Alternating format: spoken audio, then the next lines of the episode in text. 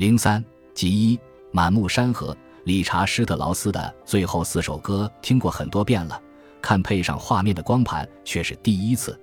几分钟的一小段，彻底颠覆了过去多年自以为是的悲秋情绪。小园僻静，落叶纷飞，寒霜扑降，月色满地，原来都不是。每个人都有他落寞的时候，即使是在辉煌热闹到不堪的得意之日，落寞也和日常生活无关。那似乎是一种预防机制。避免精神偏激到不可救药的轻佻，然而这里也不是。在最后四首歌里，演唱者没有亮相，画面是二战临近结束时的影片资料，黑白、缓慢、沉闷，而且忽闪忽闪的。黑压压的难民在公路上无声地走，背影上写满惊惶和绝望。早年的摄影，人群走动时，身体像企鹅一样左右摇摆，迟钝而笨拙。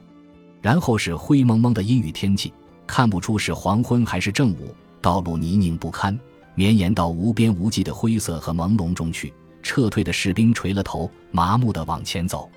一些车辆被挤到路边，陷入泥地。一个军官指挥着士兵试图推出来。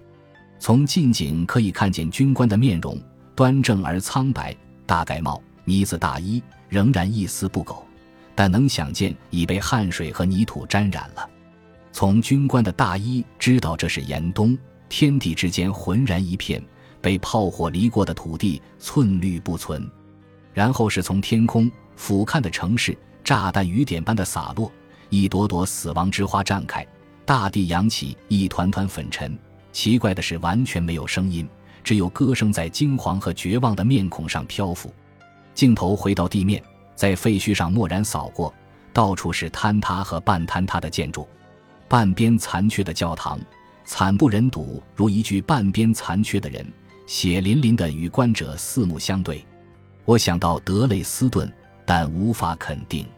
这么老的资料，也许是一战的遗留，本来也没什么区别，甚至不一定非得是在德国。实在想不到，文人抒情小品诗的最后四首歌，竟然如此悲哀。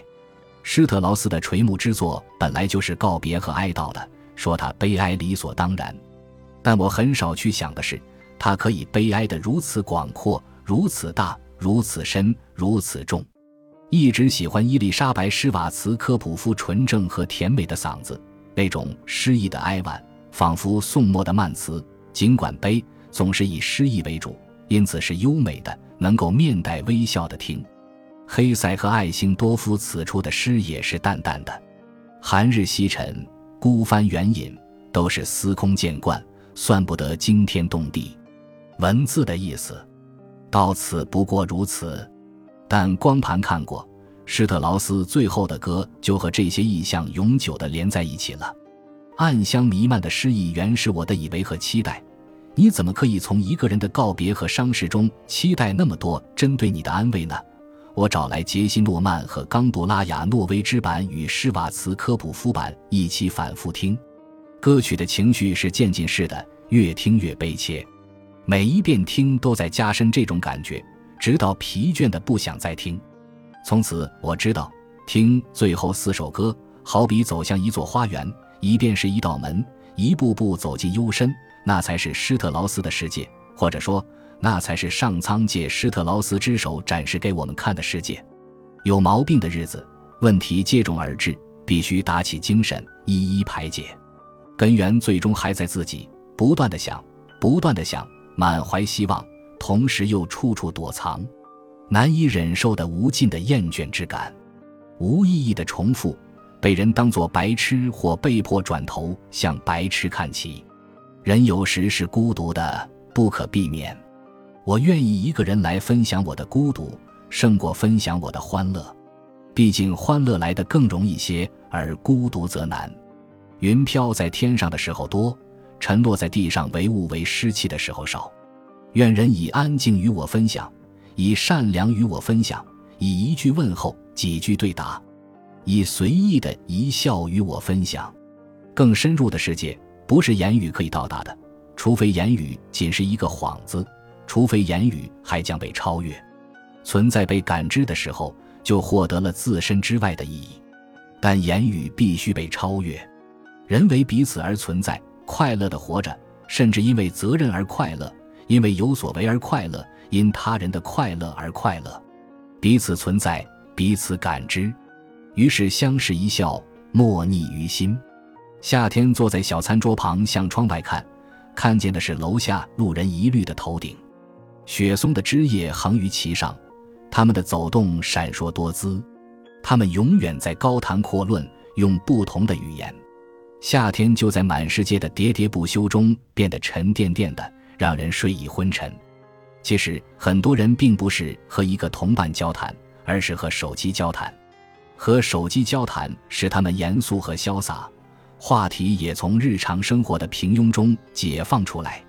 无论声调、语气、表情和步态，他们看上去总离不开修订宪法、五年计划以及如何从伊拉克体面的撤军等严肃的内容。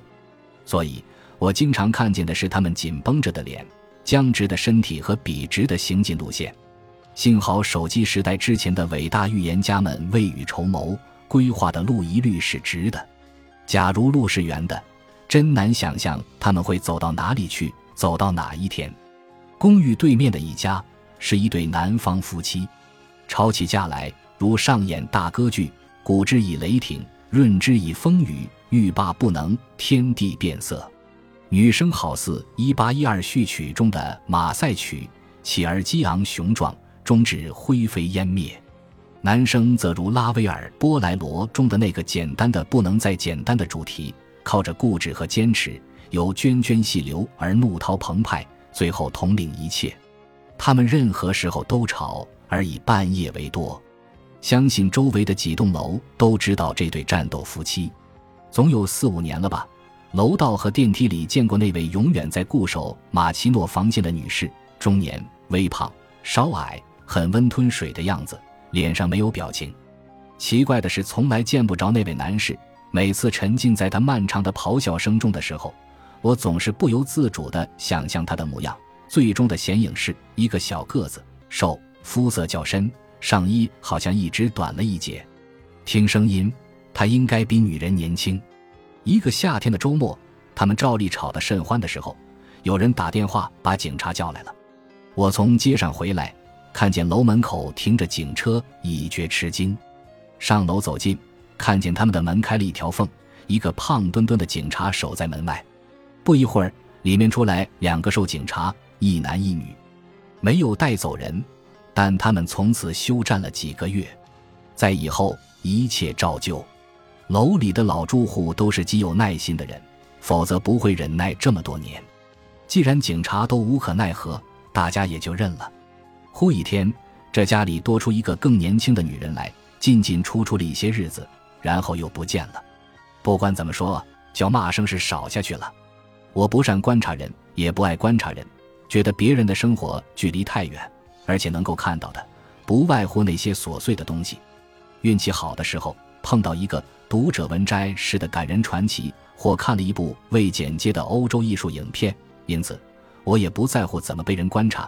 假如有这样的观察者，我觉得人和人不同是世界上最重要的事。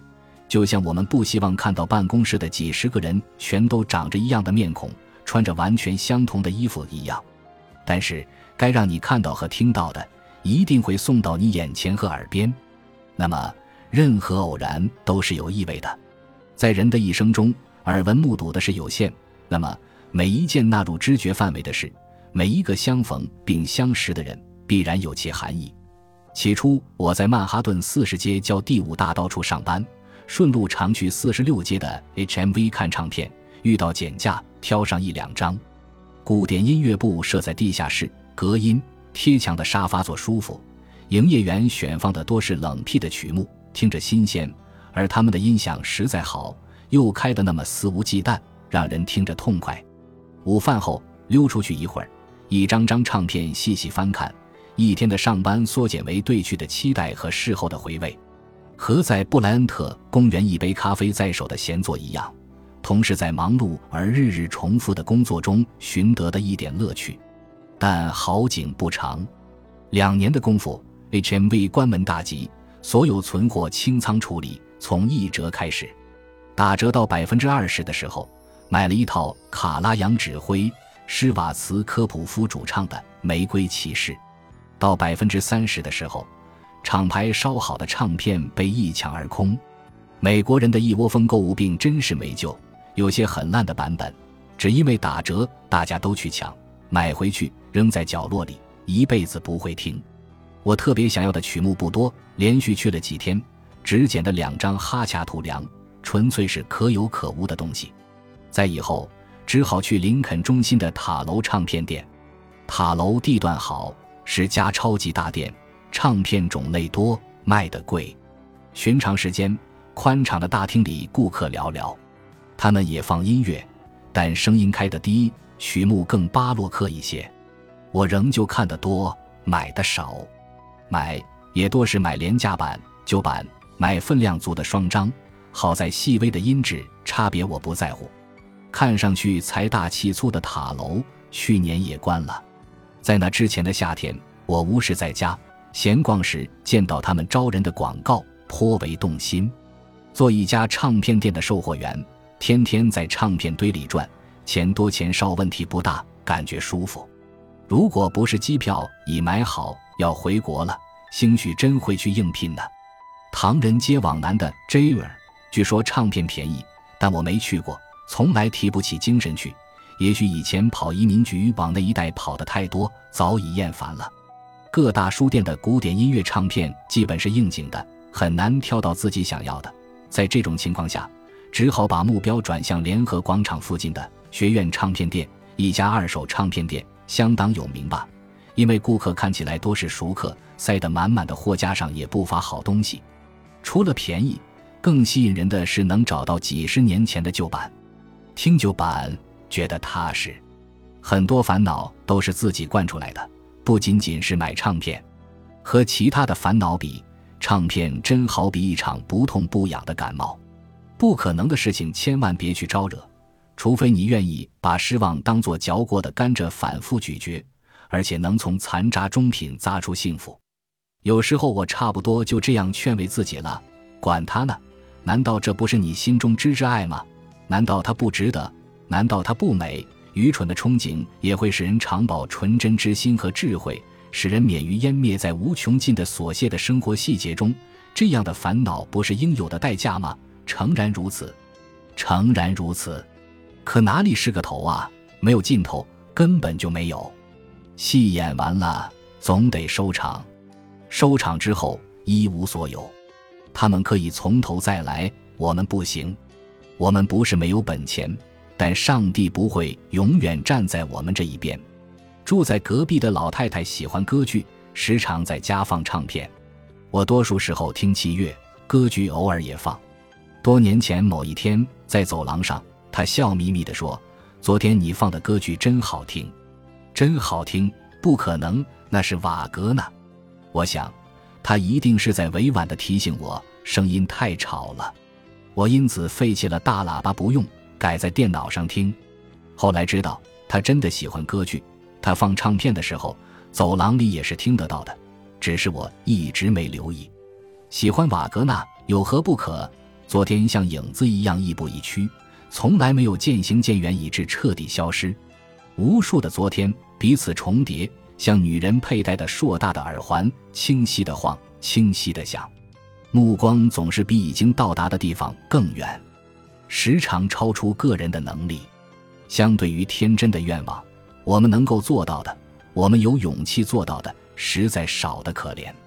相对于愿望，一生不够，加上来生还是不够。世上的事，总归要带点无奈。带点哀伤的色彩才美好，才不落俗套。最难逾越的障碍是不能成为自己希望的那个人。说实话，人的未来毫不神秘。如果说二十多岁时还存在着多种可能性的话，三十岁以后，残余的悬念全部揭开了，剩下的无非是按照既定的路往前走。所谓而立之年，就是一切都已确定的意思。在那之前，人还只是一个姿态。盘弓欲发，还在犹豫、憧憬，不知道该把箭射往哪一个方向，射多高，射多远。在那之后，垂手收工，有人踌躇满志，有人四顾茫然，但大势既定，具体的结果能有多大意义？我们的确无法预见未来生活无数细节中的每一个，但那有什么关系呢？细节带来的，无论欢喜还是失望，都有限。此后的十年、二十年，我们品味这一切，生发无限的激情，耗费无限的冥思，最终认可了早已看得清楚的图景，于是不惑。种瓜得瓜，种豆得豆。再糊涂的人，也不会指望黄瓜藤蔓上结出苹果。人是什么？人就是自己一生造就的那个东西。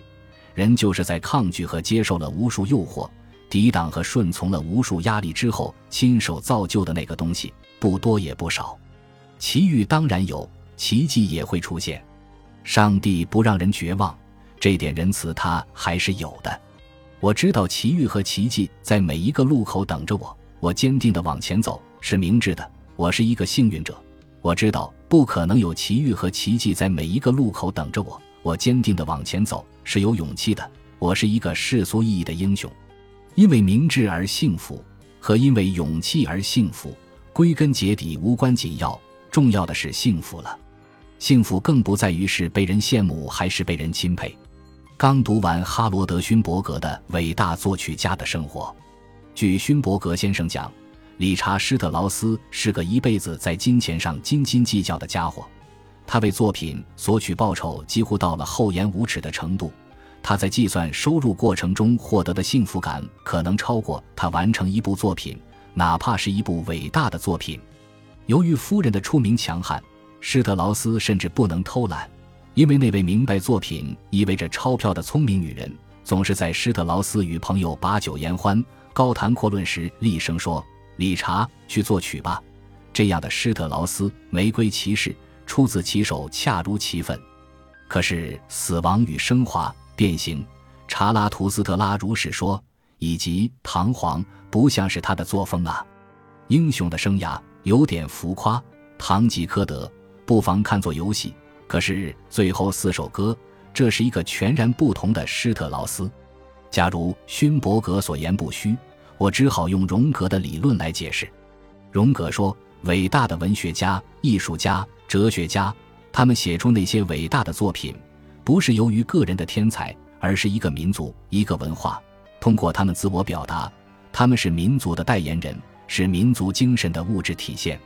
正因为一个凡人承担了如此庄严的使命，远远超过了个人能力，他们常常过早崩溃。或在日常生活中表现出种种怪异和荒唐，所以作品的伟大与具体的创作者无关。但我更倾向另外的看法。